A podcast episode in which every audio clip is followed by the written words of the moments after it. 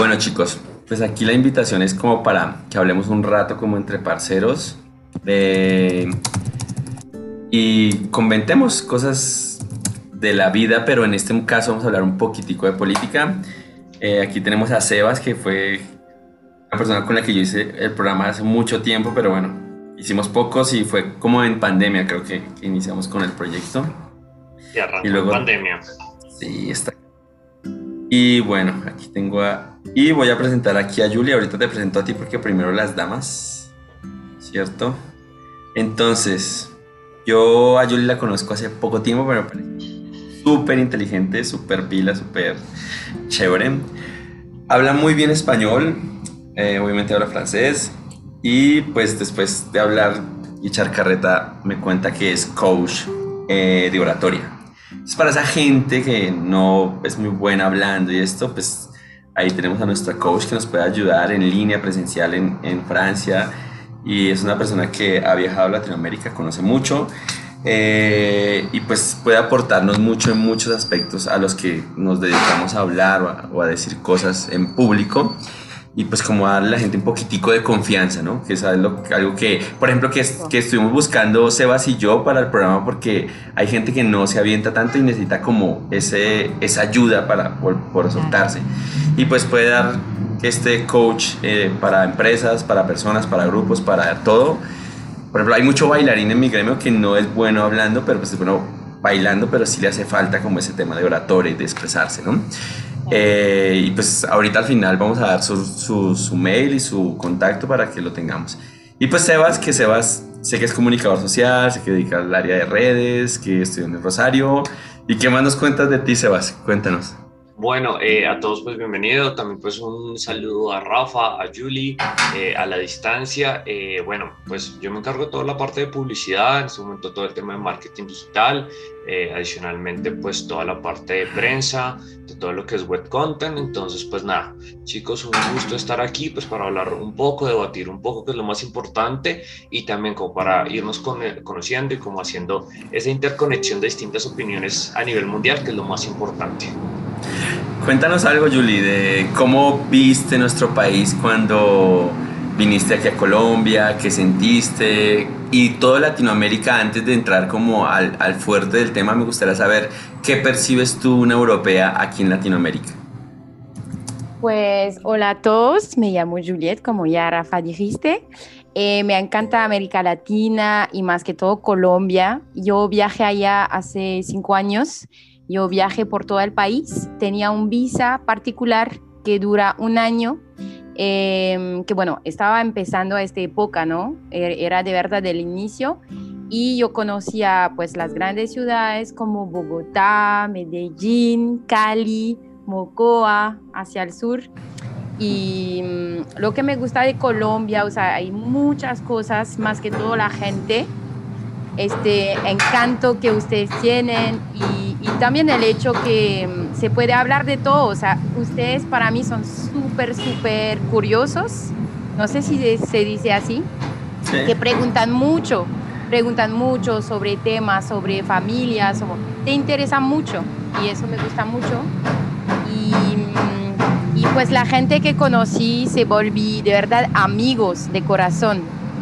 Y eso de verdad que no me lo esperaba. Entonces, bueno, y me fui a México hace como un mes, allá que te conocí, Rafa, y, mm, y, me gustó también demasiado. Y yo lo vi muy diferente de Colombia, de verdad.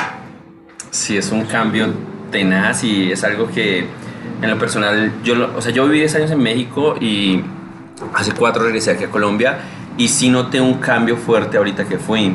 Eh, y, de, y, eso nos lleva de pronto a empezar a como a hablar de todo lo que estamos haciendo en una transición ahorita de gobierno, independientemente del que sea, va a haber una transición gubernamental.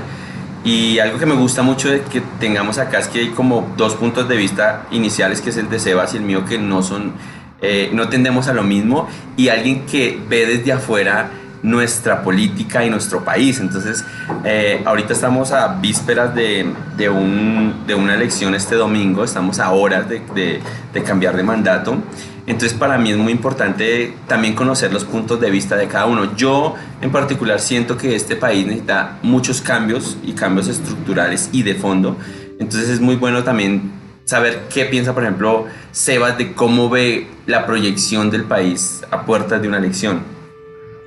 Bueno, o sea, yo lo que veo de tema de una elección, ya sea cualquiera de los dos que quede, ya sea tanto Gustavo Petro o como Rodolfo Hernández, es que lastimosamente en Colombia, pues creo que pasa en muchos temas de la región, nosotros vivimos de un caudillismo. Entonces, ¿cuál es el caudillismo?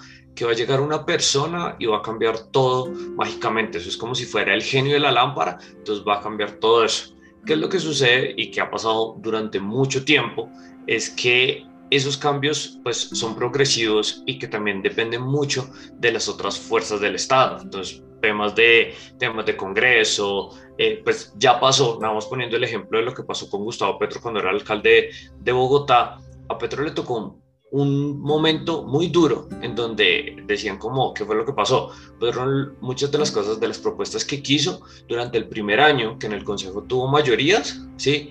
Eh, le dejaron hacer como muchos proyectos, salir adelante. ¿Qué fue lo que pasó? En el tema político, el Consejo se le empezó a voltear, por decirlo así, y ya todo ese desarrollo como que no lo hizo, que empezó a, sacar decretos para sacar distintas cosas políticas que luego de eso pues afectaron, entonces qué era lo que pasaba. Ejemplo del tema de las basuras, como que salió las basuras y el Consejo de Estado dijo como no, vamos a cancelar eso y vamos a demandar a Petro porque lo hizo mal. Entonces, que, pues, que era lo que decían los analistas políticos y decían, pues sí, hombre, o sea, la propuesta venía desde que arrancó todo el cambio para hacer una mejora, pero ustedes como consejo no hicieron lo que debían, evaluar bien la propuesta, sino la aprobaron casi a pupitrazo sin medir como los cambios y como los seguros. Entonces como que yo lo que veo inicialmente, a pesar de que muchas personas vemos que, que o sea, como los dos puestos van a llevar un rumbo distinto, sí, yo digo como que ese rumbo no va a ser como tan, como el 7 de agosto eh, para adelante va a cambiar todo eso? Sí, obviamente, van a haber unos cambios importantes en temas de políticas, prioridades, tanto de uno o de otro, pero creo que como que en muchas cosas vamos a estar regidos por lo que está en el Congreso y por lo que pasa en el Congreso. Entonces, por lo menos, yo inicialmente veo que una de las principales cosas, sea cualquiera de los dos, es una reforma tributaria. Una reforma tributaria, ¿por qué? Porque se necesita mirar ¿Cómo puede ser Colombia rentable? O sea, en este momento Colombia no es rentable, nosotros seguimos endeudados y sea el que sea, necesitamos empezar a revisar cómo hacer un tema de rentabilidad, pero no solo apuntalando a, a pues, a lo que tiene que ver con clases medias, como se están haciendo como en las últimas reformas políticas, sino en las últimas reformas tributarias, sino enfocado en crear empresas, en mirar nuevos temas de infraestructura pues para sacarlo. Entonces, por lo menos una de las cosas en las que estoy totalmente de acuerdo con pues con todas las propuestas de Gustavo Petro es el tema del fracking. O sea, no podemos malgastar recursos como son recursos hídricos, en mirar si hay o no hay petróleo y no podemos seguir viviendo el petróleo, pero tampoco podemos llegar al punto de decir, bueno, listo, el 8 de agosto ya no hay más petroleras y se acaba eso, que eso es una de las cosas que la gente como que no entiende, o sea... La gente cree eso.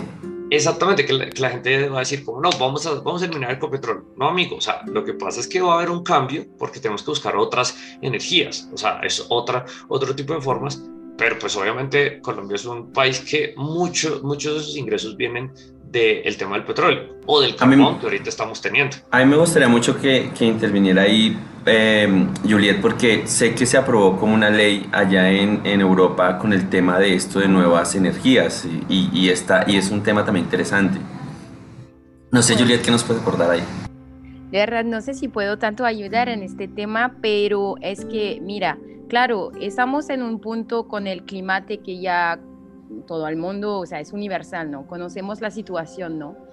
Y hay ahí como un debate en Francia sobre el hecho de cambiar energías hacia, pues, mejorar la situación ecológica y no cambiar, justamente porque las energías, ya saben, eh, llevan eh, el dinero del mundo, ¿no? Llevan mucho dinero.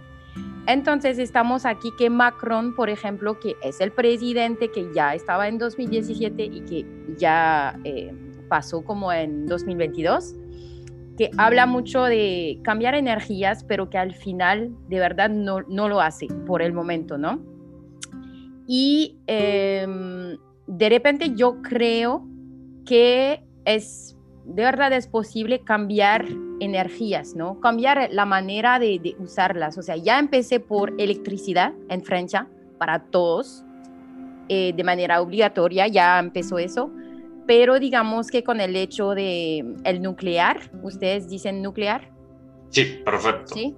Eh, con el nuclear todavía no está cambiando, con el petróleo también, y, pero yo me pregunto algo por, por Colombia, o sea, ¿cuál es el tema con el turismo? Porque creo que de verdad que hay un, hay una manera de ganar mucho y sobre todo para ustedes colombianos, porque cuando yo fui a Colombia, lo que me sorprendió, bueno, yo fui durante la presidencia de, mm, antes de Duque, perdóname, de Santos, ¿no?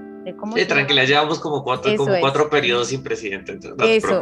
Entonces había este, este man eh, y yo me fui porque había acuerdo de paz, ¿sabes? Por eso yo tenía mi visa de Francia, ¿no?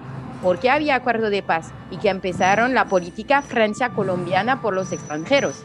Entonces hay mucho impacto, ¿no? De la política hacia cada uno al final, porque si no, no hubiera estado allá. Bueno, y, bueno, me fui allá y, y, yo vi que el turismo en Colombia más y más, digamos que estaba tenido por extranjeros.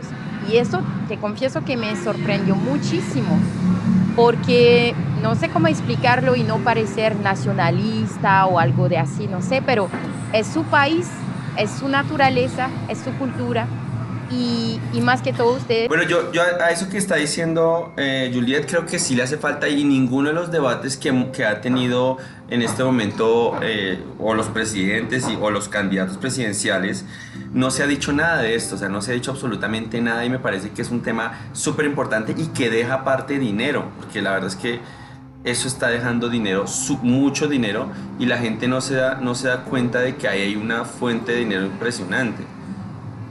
Entonces yo creo que, que y, sabes que también pasa, que también toca apostarle mucho a la seguridad.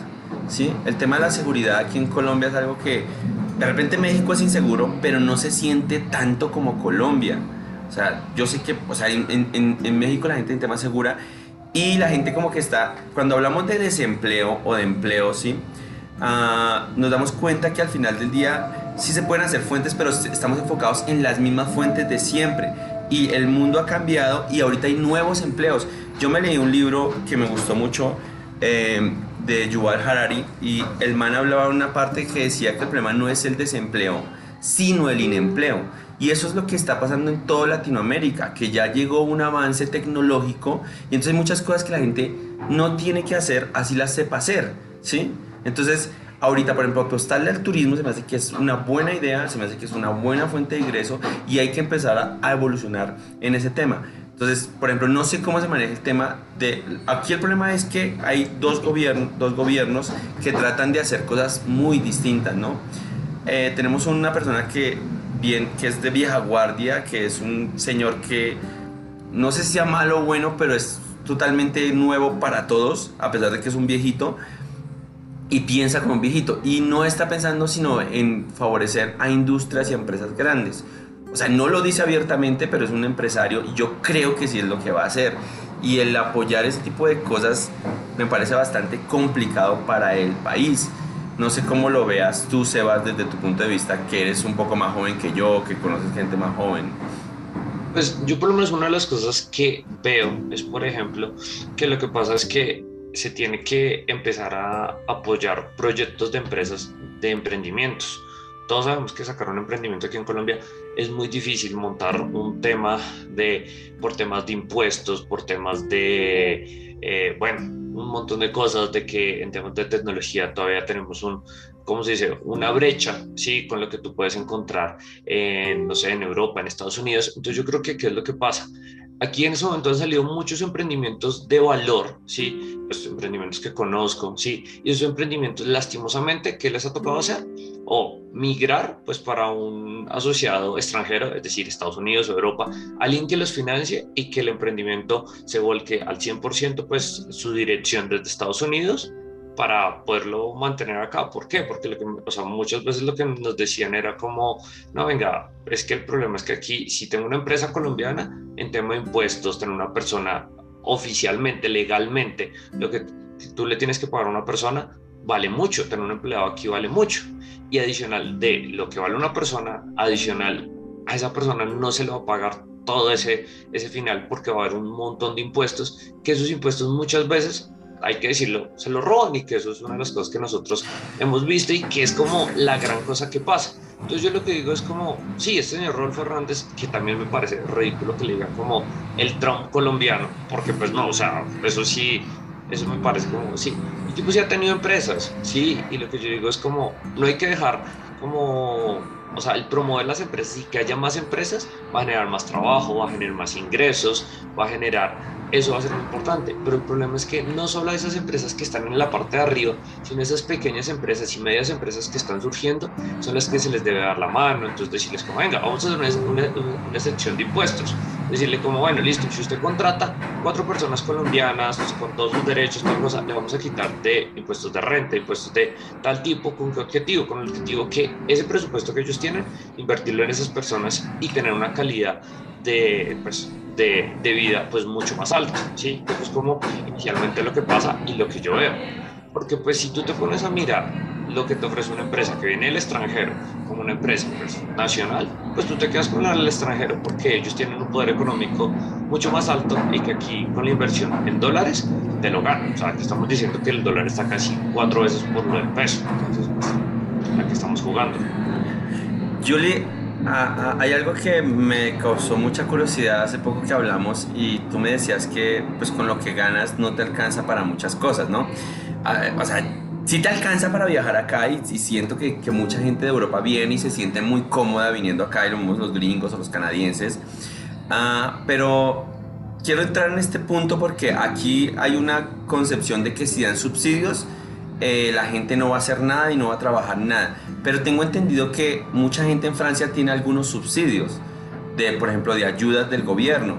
Eh, aquí se trata de hacerlo y la gente la gente pobre incluso se opone a eso. No entiendo por su razón.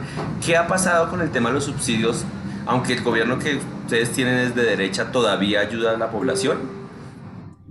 Pues el tema de los derechos eh, sociales es toda la historia de Francia, o sea, es muy particular a Francia. Bueno, en base tenemos que ayudas después del trabajo, lo que se llama chômage, o sea, cuando trabajas, tú ahorras en una caja social y después te pagan el chômage durante un tiempo, ¿no? Que ya ha bajado más y más, está bajando, ¿no? Más y más. Eh, aunque con COVID, bueno, había eh, ayuda. Tienes ayuda por tu arrenda y por tu situación familiar. Si tú eres mujer sola con tres hijos, vas a tener una ayuda más que un hombre solo que pues no, no tiene los hijos en la casa, por ejemplo. Lo siento por los ejemplos un poco básicos, pero bueno. Y, mm, y todo eso está aquí. Pero digamos que justamente con la política que se vuelve más y más cerca de una política individualista cerca de los Estados Unidos. Eh, hay bueno y, y, malo, de verdad, porque en el tema de, eh, como tú decías, Sebas, de eh, empresas, ¿no? Eh, em, ser emprendedor y todo, hay cosas buenas, ¿no? Pero del tema social, del servicio público, que es la fuerza de Francia, ¿no? Educación, salud, todo eso, se está justamente con Macron más y más bajando, porque ellos dicen que eso toma el dinero del Estado, pero nosotros sabemos que dinero hay, claro que dinero hay, pero es una elección entonces, eh, sí se puede vivir en Francia si tú no trabajas, pero ¿por qué has trabajado antes? No es que tú eres un vago, o sea, perdóname por la palabra, pero no es que tú no haces nada de tu vida, es que has trabajado, ¿no? Pero claro, como siempre, hay personas que se manejan para, pues, para vivir de eso. pero son una excepción, o sea, no es nada, como cada, como cada cosa en la vida, ¿no? Lo que para mí es bueno con ese, ese ayuda de verdad es lo que tú decías antes, Rafa. Es que ahora el trabajo está cambiando. ¿Ok? Entonces nosotros tenemos que cambiar nuestra mente, nuestra manera de ver el trabajo. Y por eso necesitas un tiempo, ¿no? Necesitas sacarte de un trabajo de 40 horas día a día para adaptarte, ¿no? O sea, y eso te ayuda por eso. Pero claro que eh, por algunos eh, es también una manera, pero creo que son así, que sabes que, que no es la ayuda que, que, hace la gente, es que la gente está así, ¿no? O sea, no quieren trabajar, ¿no?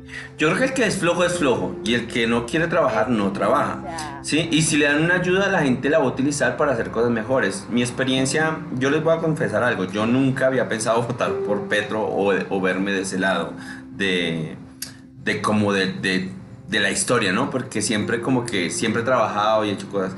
Pero la última experiencia que tuve en México, que fue algo muy loco, eh, tuve la oportunidad de viajar mucho y de dar muchas clases. Y entre esas fui a pueblos muy chiquitos que ya los conocía, que ya había ido. Y resulta que vi que sí le están ayudando a los mayores de 65 años y a gente que probablemente nunca hubiera podido llegar a una universidad y ahora tiene el chance de hacerlo. Y eso me dio un gusto tenaz. O sea, tengo una, la hija de una amiga que está estudiando medicina y me lo dijo así abiertamente, si no fuera por esta ayuda, no podría estudiar. Y dije, wow, o sea, qué loco que pensemos en el que está jodido, ¿sí? Y que ayudemos, porque esto ahorita no se ve el cambio, se ve en años, cuando la gente pueda tener un mejor trabajo, pueda ayudar a sus familias, pueda evolucionar en su parte académica, en su parte emocional, porque la gente con plata sufre menos, seamos realistas, ¿sí? Cuando tú tienes hambre la sufres un montón. Entonces, esto me gustó verlo, me gusta ver, por ejemplo, el tema de que la gente se siente como, como que hay una esperanza, ¿no? Y en México pasa eso. Obviamente a la gente que tiene dinero le afecta un poco. Y los entiendo. Sí, porque tengo amigos que tenían seguros de gastos médicos mayores, que tenían un montón de pensión y todo. Y obviamente eso se redujo. Y esa plata está yendo a otros gremios como, como la educación. Pensar en cambiar este tipo de cosas en Colombia es de alguna manera utópico para muchos. O sea, hay gente que no puede creer que se puede cambiar, que tiene que ser siempre así como está. Y por eso es que yo a veces le digo a la gente, ahorita estamos a puertas de una elección, si vas a decidir, trata por lo menos de leer un poco qué es lo que pasa con tu candidato o con el país. Con esas dos cosas puedes tomar una decisión por lo menos más clara para mejorar el país. Pero si la gente no está, no lee, no, no va más allá, pues es complicado. No sé cómo sea en Francia. Aquí son dos vueltas, no sé aquí, no sé si en Francia sea igual. Aquí si la persona no gana con más del 50% se hace otra elección como al mes. En México es una sola. No sé si en Francia el sistema de elección es, igual. Es el mismo, es total el mismo y ya alcanzaron, el presidente actual alcanzó porque la mujer que estaba de frente estaba de extrema derecha. Entonces mucha gente votó no por él, pero contra la chica, ¿me entiendes? Sí. O que Petro también va a ser un poco en otro tema. Y entonces, pero hay muchas personas que no votaron. O sea, ellos no hablan de eso. Pero el porcentaje, yo miré un poco antes, el porcentaje de, de las personas que no votaron fue del 28%. Es y ahora, por los diputados, diputados. Diputados. Eh, es como eh, 52%. ¡Wow! ¿Te imaginas? Entonces, hay abstención. que también eso no representa tampoco toda la gente, ¿no? Es que mira que pasa mucho de lo que pasó con el tema de la alcaldía de Gustavo Petro cuando llegó eh, acá. La alcaldía de Gustavo Petro, pues nosotros a nivel de presidentes, que hay segundas vueltas, mientras en alcalde es el que en la primera vuelta y única, el que ganó. Y una de las cosas que decían y que por eso hubo movimientos para sacar a Petro de la alcaldía fue porque eh, como de los, no sé, me estoy inventando, los 4 millones de habitantes que pueden votar eh, en Bogotá, Petro ganó con 300 mil, con la cifra más baja a nivel pues histórico. Y una de las cosas que decían es, ¿qué es lo que pasa? O sea, ¿quién coloca eso? Es una de las cosas que también es que yo he visto y que también en muchas regiones, obviamente en Bogotá somos muy activamente políticos, en Medellín y eso, pero hay otras regiones que literal, ellos como que dicen como cualquiera el que suba va a cambiar. Y lo que dice Rafa, como que tienen ese pensamiento de yo sé que cada cuatro años vienen a prometernos, vienen a decirnos, vienen a tal cosa y no hay un cambio. Entonces, por lo menos, una de las cosas que hablaban y que hablaban como en distintos medios era como la abstinencia en esta elección, pues en la primera vuelta, fue una de las más, pues, de las menores que, más bajas que hubo sí, a nivel nacional, pues porque Bogotá participó mucho, tal cosa, pero si nos ponemos a mirar en regiones, en regiones donde que pueden ser fundamentales, hay regiones como Antioquia, que lo que dice mucha gente, dice, o sea, eh, Antioquia y varios pueblos, o Casanare y varios pueblos, dicen como, la verdad, cualquiera de los dos que vote, bien, yo no voy a votar, ya listo. Entonces como que lo que pasa es como que decir, venga, por lo menos, y lo que yo invito a todos los que nos escuchan, a todas las personas es, no importa por quién vote, haga sentir su voz y piénselo bien. Este es el derecho que usted tiene, es el derecho de decir, venga, yo como ciudadano puedo decir, venga, yo prefiero ese. Sí, obviamente, ¿qué es lo que nosotros queremos? Que sea el que sea, y lo digo ya sea Rodolfo Hernández o sea Gustavo Petro, que le vaya bien en esos cuatro años de gobierno. Una, que lo dejen gobernar. Dos, que lo que prometió se pueda materializar de la mejor manera. Es muy difícil en esos cuatro años, porque ¿qué es lo que pasa? No va a llegar ninguno, o sea, si le va bien a, ese presidente, nos va bien a todos, o sea, porque mejora las cosas, sí, eso por un lado. Y que muchas veces lo que también estaba diciendo Julie era el tema de yo no voto, eso es como una elección. Yo, siempre he dicho que las elecciones en, en Colombia, y siempre lo he visto así, es una elección de personero, es por popularidad. Yo voto por el que me cae, en contra del que me cae mal, y siempre ha sido así. Bueno, es, una tendencia mundial. Realmente ahorita la gente vota por popularidad y eso es lo que ha afectado a las redes sociales. Finalmente nadie quiere leer, la, gente quiere que le hagan un video de un minuto de TikTok o de 30 segundos y con eso se informa. Entonces el problema va a ser ese, buscar un cambio tenaz. Pero, por ejemplo, a mí, a mí algo que me parece interesante de este momento es que, por ejemplo, si Petro llegase a subir, tiene en mayoría el Congreso y tener eso te permite ejecutar más fácil las leyes que cuando no tienes a nadie, que es el caso de Rodolfo, que el man no tiene a nadie. El man tiene que aliarse con el que le dé, con el que le ayude. Sí, Rafa, pero pues es que lo que pasa es que, o sea, una de las cosas que también hablamos, y pues sí, ahorita el pacto histórico sacó un tema del Congreso, pero lo que yo te decía y lo hablábamos como off the record, era el tema y que yo lo digo y que así abiertamente como dos personajes que a mí, uy, pero es que me generan escosor, pero es como, uy, o sea, son Roy Barreras y Armando Benetti. Estos dos campunales, por decirlo así, o cabildantes, si se le puede llamar a ese par de... Esos tipos han cambiado más de equipo que cualquier persona. O sea, están en la política hace, no sé, más de 16 años. Estuvieron con Uribe, estuvieron con Santos, estuvieron con uno, con tal, con... Sí, entonces, ¿qué es lo que pasa? Yo lo que veo, y es por lo menos, es como ese ruidito que me dice a mí de fondo, esas dos ratas son, qué pena la expresión, pero es que puede ser lo peor. Entonces, ¿qué es lo que pasa? Es como, o sea, lo que yo digo, obviamente lo hablábamos, como que uno para meterse en la política se tiene que meter en un río de mierda, qué pena la expresión, pero lo que no sale limpio. Exactamente. Y que, pero por lo te lo voy a poner. Se quemó, porque se quemó Fajardo hace cuatro años. Yo te lo voy a poner de otra forma. Mira, piensa en un equipo de fútbol. ¿Sí? Digo, no soy muy de fútbol, pero piensa en esto. Tú tienes un pinche delantero que es un fastidio, que es peleonero, que eh, no, es, no llega puntual a los, a los entrenamientos, pero es el que hace goles. Y eso le está pasando a este cabrón. Este man necesita a esa gente para que lo ayuden a conseguir votos. Afortunadamente hay gente que lleva años en la política, que tienen mucha gente y que estas elecciones se, se, mueven por maquinarias. Y esa ayuda le va a servir. Es difícil, es difícil porque cuando tú manejas un negocio o una empresa o un equipo, necesitas el que es malo, pero te ayuda y es el que es experto en hacer algo. ¿sí? Puede ser malo para mucha gente, pero es el experto. Y eso pasa, no sé cómo sea en otros lados, pero aquí en Colombia hay una super maquinaria que consigue votos y los consigue con trabajos, con promesas, con una teja, con un ladrillo, con un tarro de pintura, con lo que sea, ¿sí? Y, es, y desafortunadamente a veces hay que decir, bueno, toca untarse un poco para poder salvar a este país. ¿sí? Yo lo veo desde ese punto de vista, obviamente te entiendo, y a veces la gente tiende a decir, es que aquí en Colombia somos los más corruptos. Y eso es falso. Hay ah, corrupción en Europa, en Estados Unidos, en México, en donde quiera de corrupción. Seguramente vas a Francia o a Italia o a Alemania y seguramente hay gente que manda a hacer una vía y cobra el triple y costó la mitad, ¿no? Eso debe pasar.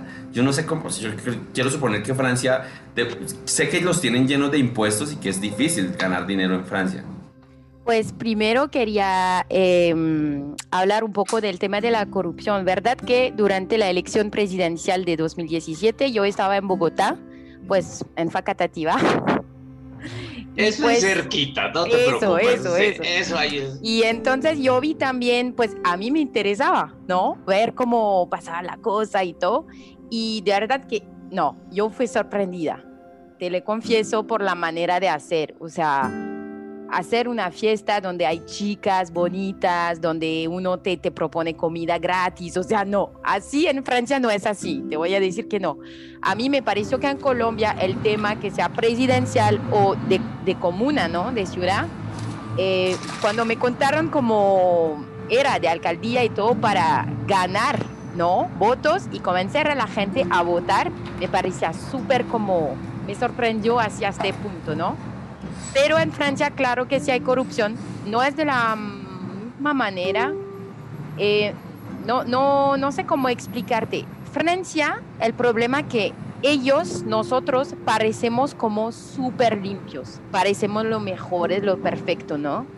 Y más que todo, Macron, por ejemplo, tiene una imagen como perfecta. Y afuera tiene una buena imagen.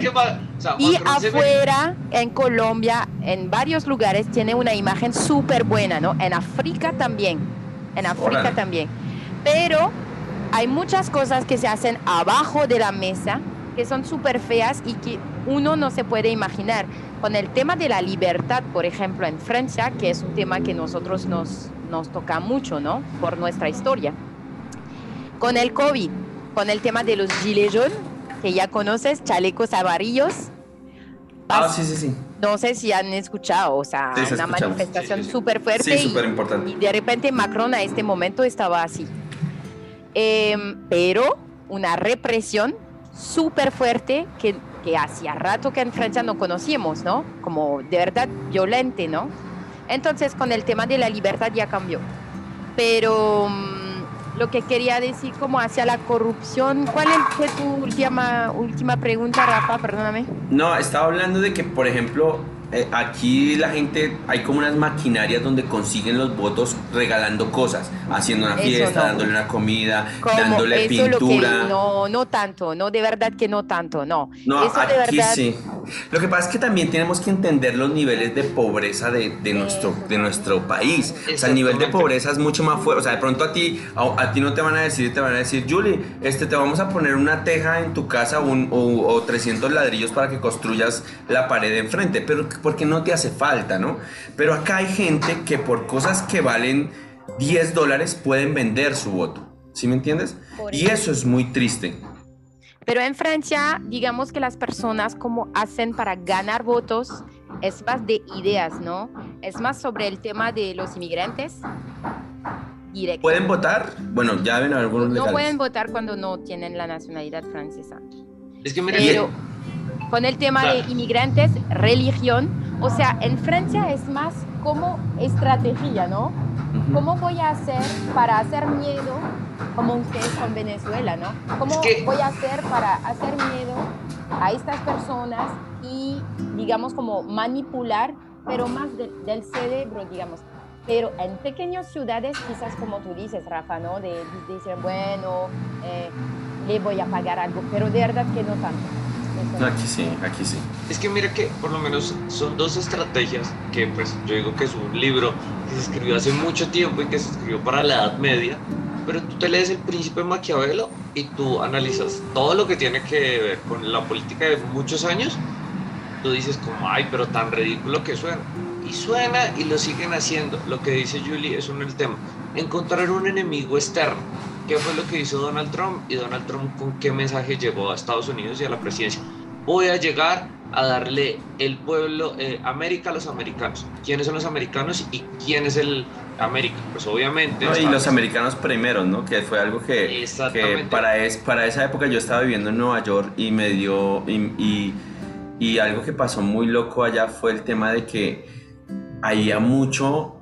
Eh, había mucha persona que no le gustaban los latinos, ni los mexicanos, ni nada. Entonces, el racismo, ¿no? Pero eran racistas de closet. O sea, como estaba el gobierno de Obama, no se, se hacían ver. Pero en cuanto llega este tipo, ya salimos y decimos, podemos decir. Y yo sufrí un tema de, de, racismo en un bar, estaba entre un bar y entré con una maleta al bar. A ese bar yo iba a veces, yo trabajaba en un restaurante, iba al bar y ya me conocían. Y de repente el man me dice que que no, que, que, tenía que salir porque tenía un backpack, porque tenía una maleta.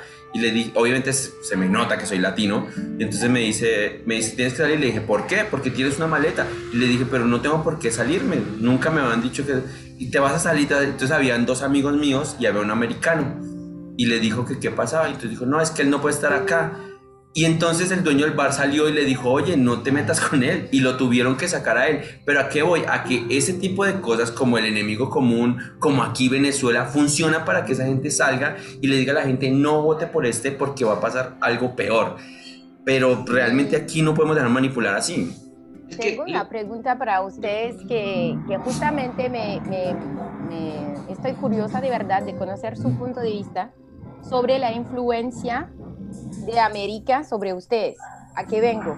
A Venezuela, a Brasil con Bolsonaro, a Donald Trump, pues ya que ya cambió, pero quiero saber cómo ustedes, cómo, cómo influye, influye, influye, sobre, sobre la política en Colombia, como ustedes lo, lo ven, porque tengo impresión que la izquierda está muy, o sea, la gente en América Latina tiene mucho miedo de la izquierda, eso es muy de ustedes, porque en Francia es, bueno, izquierda, derecha, pero no es que la izquierda es como algo que hace mucho miedo.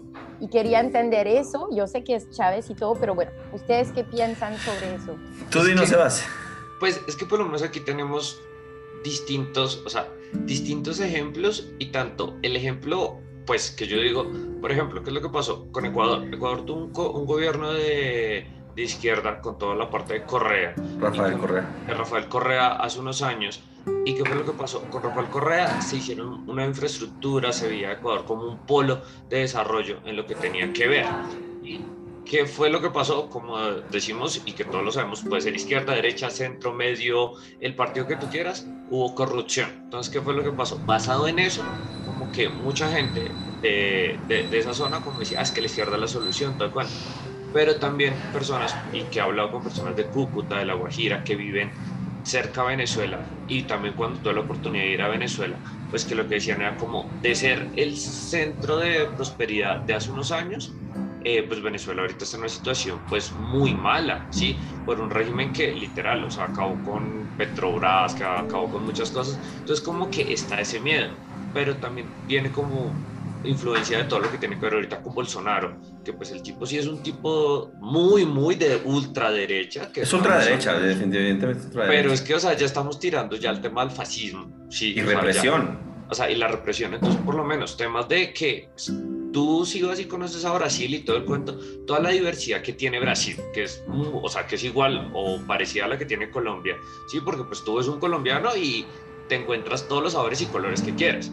Allá ahorita están, o sea, viendo los últimos discursos que hace Bolsonaro, son cosas de que es que el brasileño es así, es así, y como que no, o sea, y que también es como ese tipo de represalias. Entonces como que todos esos miedos aparecen de que, ay, puede aparecer todo el cuento. Yo pienso, y desde mi punto de vista, es como nosotros somos muy influenciables por los imaginarios sociales que nos inventamos. Y más ahorita con temas de redes sociales que llegan, entonces a ti te llega, nada, llegó esto de esta situación de Brasil con el tema de derecha, entonces ya la gente empieza a salir, ah, no, lo mejor es la izquierda, sí, te empieza a salir esto de izquierda, ah, no, es que lo mejor es la derecha. Entonces, como lo que dice Rafa muchas veces, muchas veces esos imaginarios que ellos crean, sí influencian acá, pero a esa desinformación y como no decir, venga, como es un, o sea, como es un partido político, también cómo es el desarrollo de o sea, la, ¿cómo se dice? La política en distintos sitios. Ahorita Chile tiene un gobierno de izquierda con Boric. Sí, y lo que decían era como, una de las cosas que se sabe, o sea, y que estaba leyendo un artículo era como, pues hay muchas palancas y como temas de que Boric no va a poder decir, listo, me impongo y voy a hacer tal cosa, sí, pues porque, y el tipo lo decía, yo no lo voy a hacer, o sea, eso es una dictadura, ¿sí? yo no voy a hacer eso porque unos, unos organismos que me van a regular a mí. Nosotros aquí tenemos otro tipo de política, otros organismos que algunos ya no están funcionando pues, por algo de la reelección, pues eso lo vemos en otro lugar, ¿sí? Y que lo que uno dice es cómo es eso. Entonces yo creo que sí nos influencia, pero nos influencia como para generar miedos, como generar fantasmas. El colombiano es como vamos a generar fantasmas, va a llegar tal cosa. Yo creo que, que, hay, una, hay una cosa que yo... Ah, bueno, hay una chica que yo sigo que se llama Gloria Álvarez, que ya es de Guatemala, y ella dice que el latino no quiere pensar. El latino quiere que le digan qué hacer. Entonces, por eso aquí funcionan un poco más los gobiernos de derecha, porque los gobiernos de derecha te dan como una directriz de qué puedes hacer, dónde puedes estudiar, a dónde puedes ir, cómo puedes hacerlo y de qué forma y en qué momento. Y el, y el latino no quiere eso, el latino no, latino no quiere pensar, quiere que le digan, haga esto. Entonces yo creo que ahorita en este momento hay mucha gente indecisa por quién votar, porque ahorita ya realmente no hay un candidato real de la derecha, no lo hay así visiblemente, pero bueno, todos sabemos que detrás de, Rodolfo está toda la derecha, todos lo sabemos, no es una mentira para nadie. Y está el candidato que no es que se trate que sea de izquierda, más bien una persona muy progresista y que quiere hacer cosas interesantes. Y que yo lo digo abiertamente, me parece que tiene ideas bastante buenas, unas ejecutables, otras no tanto, pero hay que decidir y, tomarse tiempo de, de, ver qué se puede hacer. Pero, la, la, por ejemplo, todo lo que pasa con Venezuela a nosotros nos afecta muchísimo. ¿sí? Lo que pasa con cosas como Brasil también. Pero la gente al final del día quisiera que todo funcionara como funciona en Estados Unidos, pero al final no, son, no somos correctos en lo que hacemos. ¿Qué pasa? Yo, tú vas al Transmilenio aquí y hoy fui al Transmilenio temprano y ves, de 30 personas pagaron 5, yo las conté. Y después que yo estaba esperando el bus, el bus no pasaba y duró 20 minutos como que dije, no mames, pagué y estos cabrones no dan un buen servicio. Entonces se vuelve en un círculo vicioso de que tú no das algo bueno, pues yo no te pago. Entonces tú no me pagas, yo no doy algo bueno. Y así estamos con todo, con no quiero pagar impuestos, con no quiero hacer tal cosa, con el gobierno no da y así nos la pasamos. Pero hacer lo correcto es lo que debería ser normal. Lo que pasa es que esa transición va a tardar 16 o 20 años. Yo creo. Pero, mira que... dale, dale, no, dale, dale, chicos. dale, Con, creo que más que todo hay un tema de confianza ahí allá en Colombia que está muy roto. O sea, ustedes no se confían. Eh, cuando yo trabajaba en un hostal, por ejemplo, eh, el dueño del hostal me decía Em, pues sí, si hay un chico o una chica colombiana que llegue al hostal, llámame antes de decir si tú te puedes quedar. Imagínate, en Colombia, en su, propio país. Entonces, eh, y yo lo sentí, o sea, ustedes con los extranjeros son increíbles, súper lindos y todo, pero entre ustedes a veces es más difícil. Y pero no, o sea, esta solidaridad es el inicio también del, del, de avanzar, ¿no? Y creo que porque ustedes no tienen confianza, porque no tienen confianza en, en pues, en, en, las personas que, que manejan. En las entidades. O, sea, o, sea, nosotros no tenemos confianza ni en los políticos, ni siquiera en los que nos cuidan. La gente no tiene política. O sea, es que ni la policía. Eh, es que ni siquiera en. O sea, no, vayámonos a lo más normal hay una expresión que yo odio en Colombia y que hay gente que saca orgullo, ¿sí? que es, y Rafa me va a corregir, la malicia indígena. A mí es la cosa que me da más rabia, porque es el hacer... la malicia indígena. Es la o sea, malicia como indígena. Ah, como hacer la trampa. Sí, entonces, ¿qué es lo que pasa? Y aquí siempre, por lo menos una de las cosas que yo digo, es el tema de colarse en Transmilenio, botar basura, hacer la trampa, tal cosa, evitar todo ese tipo de cosas, sí, porque es que lo que dicen, ah, es que, es que yo soy muy vivo, yo soy tan vivo que hago esa cosa. Nos sentimos orgullosos de ser tramposos. Exactamente, esa es la definición. O sea, nos sentimos orgullosos. Ay, es que yo, no, yo hice, fui y me compré esto y, nada, y cogí dos y nada más pagué uno. Y nos sentimos orgullosos de eso. O me subí en el bus y no pagué ¿sí? Entonces esas cosas hacen de que, y después queremos exigirles a los gobernantes que no roben, cuando nosotros lo hacemos. Entonces esa, y, y cambia... es lo mismo. Sí, Sí, en Alemania de repente son muy, muy... ¿Rígidos? ¿Cómo te digo? No rígidos, pero tienen mucha ética. O sea que tú vas a Alemania, el metro está abierto, no hay, eh, ¿cómo se dice? No hay policía ni nada, y ellos pagan el tiquete, o sea, todos. Y por ejemplo, hay un pasaje para pasar en la, en la carretera, ellos esperan que, que hay, bueno, aquí en Marsella es, no, no, es el opuesto, y en Francia, en Francia también, pero bueno, solo para decir que... Qué chévere. Quería también decir de lo que tú dijiste, eh, Rafa, no dices que ustedes son, no quieren saber. Para mí me da pena. No es eso, es que ustedes no han tenido educación. Eso es muy diferente. O sea que la gente que parece que no quieren saber es que no aprendieron a, querer saber. ¿Me entiendes? Eso es súper importante. No hay una, un país donde las personas son, son vagos de naturaleza o son ininteresados. No. Es sobre todo que para mí Colombia no puse dinero en su educación. No, es muy americano, pero ustedes no son Estados Unidos, entonces como no tienen dinero, hay muchas cosas que... Pero eso tiene una lógica. Inglés o... Eso tiene una lógica y te la voy a explicar. Sí. Cuando tú tienes ah, un montón de gente para ti y no te cuestionan, entonces, si tú sabes que los educas, te, vas a, te van a cuestionar. Entonces, a los gobiernos, como los que hemos tenido los últimos 30 años, no les interesa educar a la gente porque mientras menos lo eduques es más fácil de controlar. Entonces, el problema aquí radica en que la gente quiere que el gobierno te eduque y te lo dé gratis. ¿Sí? ¿Y el gobierno qué hace? Dice, pues ¿para qué los voy a educar? Voy a invertir 3 mil millones y mando a hacer 10 edificios, pero no traigo 10 profesores buenos. Simplemente pongo los edificios y diré que invertí 3 mil millones de pesos en educación, porque no les interesa educarlos. Entonces, hasta que el latinoamericano no entienda que él mismo se tiene que educar, tiene que investigar, tiene que aprender, tiene que estudiar inglés, no va a pasar nada, porque la gente está con la mano extendida esperando que el gobierno le dé. Y uno tiene que ir a buscar. Yo entiendo ese tema también, pero no es que no queramos, sino que al gobierno no le interesa. Entre, menos, entre más pendeja esté la gente, más fácil de controlar es. Yo creo que esto para mí es lo más importante de hacer para empezar a crear conciencia en la gente. Me gustaría que cerráramos como todo este rollo, de pronto como dando o las conclusiones del tema cada uno de qué nos viene a, a puertas de un, de un cambio de gobierno cómo lo ven y de repente si nos da chance nos podemos reunir el domingo, abrir un ratico después de, las elecciones o el lunes si hay chance. Y ya después vamos a hacer programas de otras huevonadas a ver cómo nos va. Entonces si quieren vamos a concluir todos y, cada uno quede un ratico para, para ver cómo ven este escenario que se viene. A ver, eh, empecemos contigo, Julie, ¿cómo ves nuestro país? Bueno, em, yo ahora como hace rato que yo no fui es difícil. Para mí es más que quiero decir que hay que cuidar con la temática de, de mm, financiar. O sea que claro, ustedes necesitan dinero, pero ustedes son Colombia, no son Estados Unidos o Francia.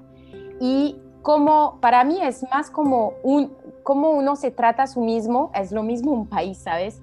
O sea, tú no eres, tú eres único, tú no eres tu vecino, tú no eres no sé qué. Y el país es lo mismo, o sea, Colombia es única, tiene sus riquezas, su, ¿cómo te diría? sus cosas particulares, ¿no? Y es con eso que van a avanzar. Mira China, mira a, Arabia Saudita, Saudia, no digo que es bueno, pero digo que ellos han entendido algo, que van a crecer con su sus cosas, ¿me entiendes? A su manera. No digo que es un buen modelo, claro que no.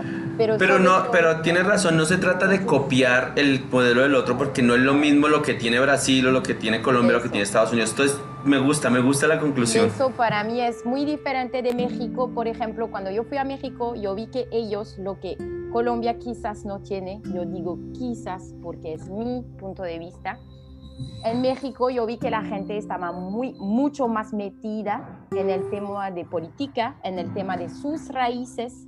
Por ejemplo, ellos van al museo ¿Por qué? Porque el, el, Estado hace que el museo es gratis para los mexicanos el domingo y cositas así, pero bueno, para concluir, eh, para mí Colombia debe de verdad confiar, confiar en ella y, y, sobre todo como que ustedes necesitan, o sea, la paz, por ejemplo, es, es muy importante, o sea, enfocar en temas que, que son de su historia y, y, aunque yo sé que pues es, es muy difícil, o sea, ya.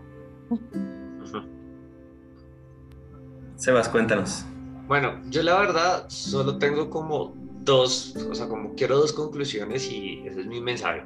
La primera es para todas las personas que nos vean y para todas las personas, es salga a votar, haga, haga ¿cómo se dice? Exprese su opinión, sí, y que si el que está al lado tiene una opinión distinta, venga, o sea, es un hermano, o sea, o sea, ¿cómo se dice? Aquí una de las buenas relaciones que yo tengo es con Rafa y que en muchos puntos nosotros dos somos totalmente diferentes. Pero eso no quiere decir que yo le, o sea, ni que Rafa me echa la madre, ni que yo le eche la O sea, creo y siempre lo he dicho que para mejorar esta sociedad, ya sea Colombia el mundo, todo el cuento, uno tiene que tener un mayor respeto por las opiniones y entender que en el otro también hay unas cosas válidas, como en mi opinión. Eso es como lo primero, entonces salga a votar. Y la segunda es como, ya sea en un gobierno, sea una elección, sea todo el cuento, o sea, no piense que eso le va a solucionar todos los problemas ya. O sea, el 8 de agosto se acabaron los problemas y tal cosa. No, piense que eso es un proceso que usted va a hacer día a día y que usted tiene que aportar su granito de arena haciendo por lo menos una cosa que es como tener su apropiación de lo que es Colombia. De que si usted es una buena persona, si usted cumple las cosas y ayuda a progresar, ayudar al otro, sí, tener como más esa eh, como solidaridad entre todos, a todos nos va a ir bien y vamos a salir adelante. O sea, como que ponga ese objetivo usted, ahí sí como dice, ¿qué puedo hacer por mi país para ser mejor persona y mejorar eso? Que yo puedo hacer un granito de arena y si todos ponemos un poquito, pues va a mejorar. Eso es como las dos cosas que quiero. Y lo que yo digo, es tema político. No se maten, no tal cosa. No va a pasar. Y va a pasar. Esto se va, se va esta semana ya. Yo, bueno, yo quiero decirles que obviamente para mí es muy importante que la gente... Eh, tome decisiones con un pensamiento crítico, creo que es lo más importante para todo, que tenga la posibilidad de decir este o este por esta o esta razón. Cada persona en el planeta tenemos diferentes intereses y unas personas les interesa más llegar a un punto de pronto económico alto, a otros les interesa tener libertades, whatever, ¿no? Entonces la idea es que mañana, el domingo, que sea, que sea el día de la, la la gente salga, vote, lo ejerza con con toda confianza de que está haciendo lo mejor para el país, que piense lo mejor para el país. Y algo que decía ahorita Julie, que es cierto, aquí creo que hay mucha más gente votando en contra de que a favor de alguien. Me gustaría más que votáramos a favor de, lo, de algo y no en contra de, porque es como un, un voto de, de, odio y no, no, no está bien votar con odio. Y ya, yo creo que me gustó haber estado con ustedes, hablar. Eh, que se conociera Julie y Sebas, eh, que ojalá podamos vernos algún día en persona. Yo a Sebas creo que no lo veo hace como más de un año, yo no me acuerdo hace cuánto no lo veo, eh, pero yo creo que posiblemente vamos a seguir haciendo programas, no solo de política, sino quiero que hagamos cosas bien locas, de pronto que de un invitado y que sea como nuestro momento de relax. Este es un proyecto que me gustaría que siguiéramos llevando y que nos preparáramos para todo sé que Julie es súper pila y me gusta cómo habla español. O sea, creo que eso está súper nice. No, no, es chévere ver a alguien que se esfuerza tanto. Ayer yo estaba hablando en inglés con un chico que viene para acá y me decía, tienes un inglés muy bueno, aunque yo siento que es horrible, ¿no? pero, pero eso es chévere. Entonces, eh, pues invitar a todo el mundo a votar, a que nos sigan en las redes sociales. ¿Cómo es tu correo electrónico? Si quieres, nos lo dejas, lo ponemos en el, en el Facebook, pero dínoslo para tenerlo, Julie.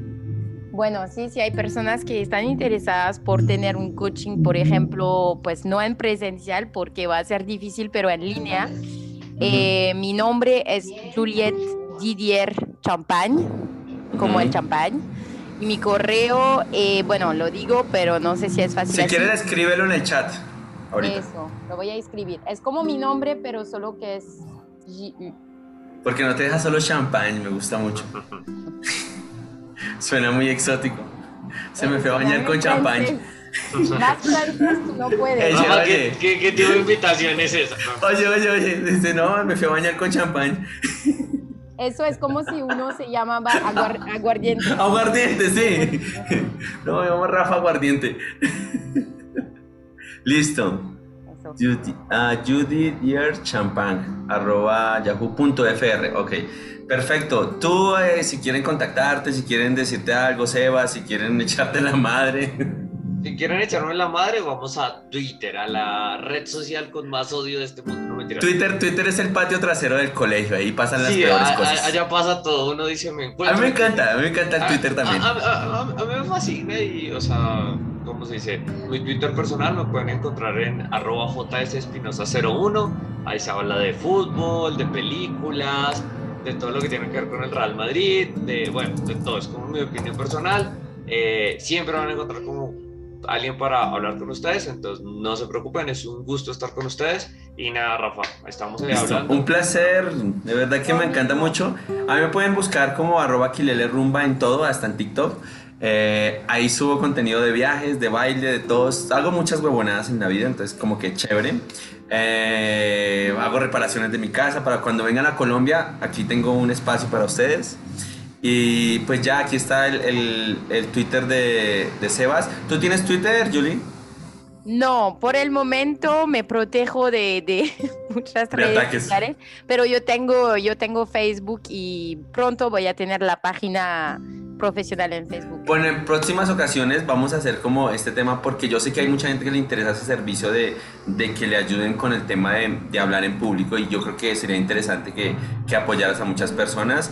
Y bueno, no es, no es más, yo creo que ya nos echamos una horita larguita hablando carreta y fue algo como muy de, de por eso es el, el, desinformativo, no es que tenga que ser al pie de la letra y vamos a empezar a movernos en este tema de, de, de pasarla bien y hablar todo un poquitico, ahorita es como el tema de elecciones, yo creo que más adelante hablaremos de planes, de sexo, de economía, de lo que podamos hacer y, y que nos puedan escuchar un podcast. En estos días yo les aviso el tema del podcast, cómo va a quedar y arrancamos. Un abrazo a todos, un abrazo a Sebas, un abrazo a Julie y espero verlos pronto. Hasta luego, chao. Bye, cuídense mucho. Tenemos que aprender francés. Bye bye, lo corto. Bye. chao. Chao.